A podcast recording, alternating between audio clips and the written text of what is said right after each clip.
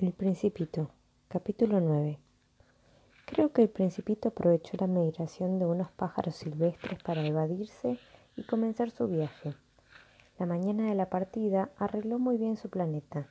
Desollinó cuidadosamente sus dos volcanes en actividad sobre los cuales calentaba su desayuno por, las mañanas. Tenía además un volcán extinguido. Desollinó también este, pues, como él decía, nunca se sabe. Si los volcanes se desollinan bien, arden sin erupciones, suavemente, como el fuego de nuestras chimeneas. Pero los hombres somos demasiado pequeños para desollinar nuestros volcanes y por eso nos causan tantos disgustos. El principito arrancó con tristeza los últimos brotes de baobabs. Creía no volver jamás. Sus trabajos habituales le parecieron muy agradables y cuando regó por última vez la flor y se dispuso a ponerla al abrigo de la campana, sintió ganas de llorar. Adiós, le dijo a la flor, pero ella no respondió. Adiós, repitió el principito. La flor tosió aunque no estaba resfriada y al fin dijo He sido una tonta. Perdóname y procura ser feliz. La desconcertó lo de, le desconcertó la ausencia de reproches y quedó con el biombo en la mano sin comprender esa tranquila mansedumbre. Sí, yo te quiero, le dijo la flor. Si no te has dado cuenta, la culpa ha sido mía, pero eso ahora no tiene importancia, y tú has sido tan tonto como yo. Procura ser feliz y deja el biombo, no lo necesito. Pero el viento... Ya no estoy tan resfriada y el aire fresco de la noche me hará bien. Soy una flor. ¿Y los animales? Será necesario soportar la molestia de dos o tres orugas si quiero conocer las mariposas. Creo que son muy hermosas. Ellas me visitarán. Tú estarás muy lejos.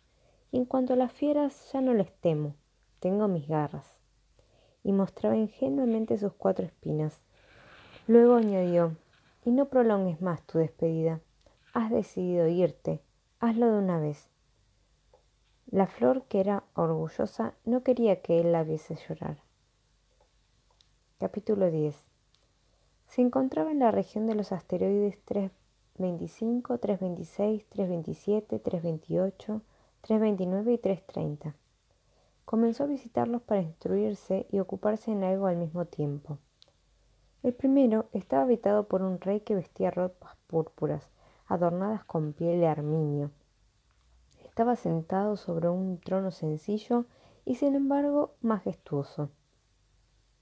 Ah, exclamó el rey al ver al principito, aquí tenemos un súbdito. Y el principito se preguntó, ¿cómo es que puede reconocerme si nunca me ha visto? No sabía que para los reyes todos los hombres son súbditos. Acércate para que te vea mejor, le dijo el rey, orgulloso de ser por fin el rey de alguien. El principito buscó dónde sentarse, pero el planeta estaba casi cubierto por el magnífico manto. Se quedó entonces de pie y, como estaba muy fatigado, bostezó. La etiqueta no permite bostezar en mi presencia, dijo el rey. Te lo prohíbo. No he podido evitarlo, respondió el principito muy confuso. He realizado un viaje muy largo y no he dormido. Entonces, dijo el rey, te ordeno que bosteces. Hace años que no veo bostezar a nadie. Los bostezos pueden despertarme mucha curiosidad. Vamos, bosteza otra vez, te lo ordeno. Ya no puedo, me ha cohibido, dijo el principito ruborizado. Hm, respondió el rey. Bueno, te ordeno que tan pronto bosteces como que no bosteces. Tartamudeaba un poco y parecía inquieto, pues el rey exigía que su autoridad fuese respetada y no toleraba la desobediencia. Era un monarca absoluto. Pero a pesar de eso, era muy bueno y siempre daba órdenes razonables. Si ordeno, decía, si ordeno a un general transformarse en ave marina y el general no obediese, la culpa sería del general, sino mía. La culpa no sería del general, sino mía. ¿Puedo sentarme? preguntó tímidamente el principito. Te ordeno sentarte, respondió el rey recogiendo majestuosamente su manto de armiño. El principito estaba sorprendido. Aquel planeta era tan pequeño que no se explicaba sobre quién podría reinar. Señor, le dijo, perdóneme si le pregunto. Te ordeno interrogarme, se apresuró a decir el rey. Señor, ¿sobre qué ejerce su poder? Sobre todo, contestó el rey con gran naturalidad. Sobre todo. El rey señaló su planeta, los otros planetas y las estrellas. ¿Sobre todo eso? volvió a preguntar el principito. Sobre todo eso, respondió el rey. No era solamente un monarca absoluto, era un monarca universal. ¿Y las estrellas le obedecen? Al instante, dijo el rey, pues no tolero la indisciplina. Tanto poder maravilló al principito. Si él poseyera un poder de tal naturaleza, hubiese podido observar no cuarenta y tres, sino sesenta y dos, cien o incluso doscientas puestas de sol en el mismo día y sin tener que, mover, que arrastrar la silla. Y como se sentía un poco triste al recordar su pequeño planeta abandonado, se atrevió a solicitar un deseo al rey. Desearía ver una puesta de sol. Concédame ese gusto. Ordénele al sol que se ponga. Si ordenara un general volar de flor en flor como una mariposa, o escribir una tragedia, o transformarse en ave marina y el general no obedeciese, ¿de quién sería la culpa? ¿Mía o del general? De usted, dijo con firmeza el principito. Exactamente. Solo hay que exigir a cada quien lo que cada uno puede hacer, continuó el rey. La autoridad siempre debe apoyarse en la razón. Si, por ejemplo, ordenas al pueblo que se tire al mar, el pueblo hará una revolución. Por eso es que tengo derecho a exigir obediencia, porque mis órdenes son razonables.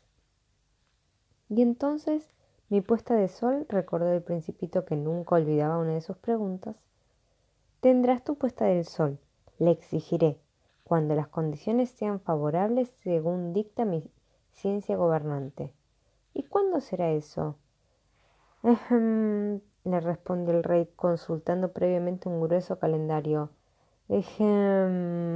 será hacia, hacia eso de las siete cuarenta, y ya verás cómo seré obedecido. El principito bostezó. Lamentablemente su puesta de sol frustrada y como ya se lamentaba su puesta de sol frustrada y como ya se estaba aburriendo un poco le dijo el rey ya no tengo nada más que hacer aquí me marcho no te marches, respondió el rey, quien estaba muy orgulloso de tener un súbdito. No te vayas, te nombro ministro. ¿Ministro de qué? De justicia. Pero aquí no hay a quien juzgar. Uno nunca sabe, dijo el rey.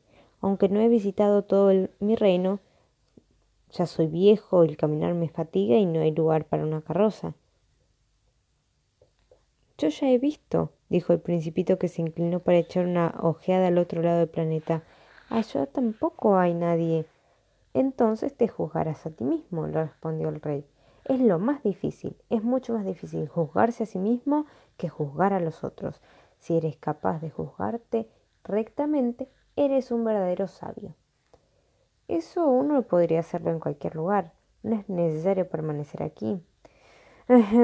Creo, dijo el rey, que hay una rata vieja en alguna parte del planeta. Yo la he oído por las noches. Tú podrás juzgarla, la, condenarás a muerte de cuando en cuando, su vida dependerá de ti, pero como es la única que existe aquí, debes otorgarle el indulto para poder conservarla. A mí no me gusta eso de condenar a muerte, dijo el principito. Es mejor que me retire. No, dijo el rey. Pero el principito, que ya había terminado los preparativos del viaje, no quiso disgustar al viejo, al viejo monarca y dijo Si vuestra majestad deseara ser obedecido puntualmente, podría dar una orden razonable. Podría ordenarme, por ejemplo, partir antes de un minuto. Me parece que las condiciones son bastante favorables. Como el rey no respondiera nada, el principito prosiguió su viaje. Entonces te nombro mi embajador, se apresuró a gritar el rey. Tenía un aire de gran autoridad.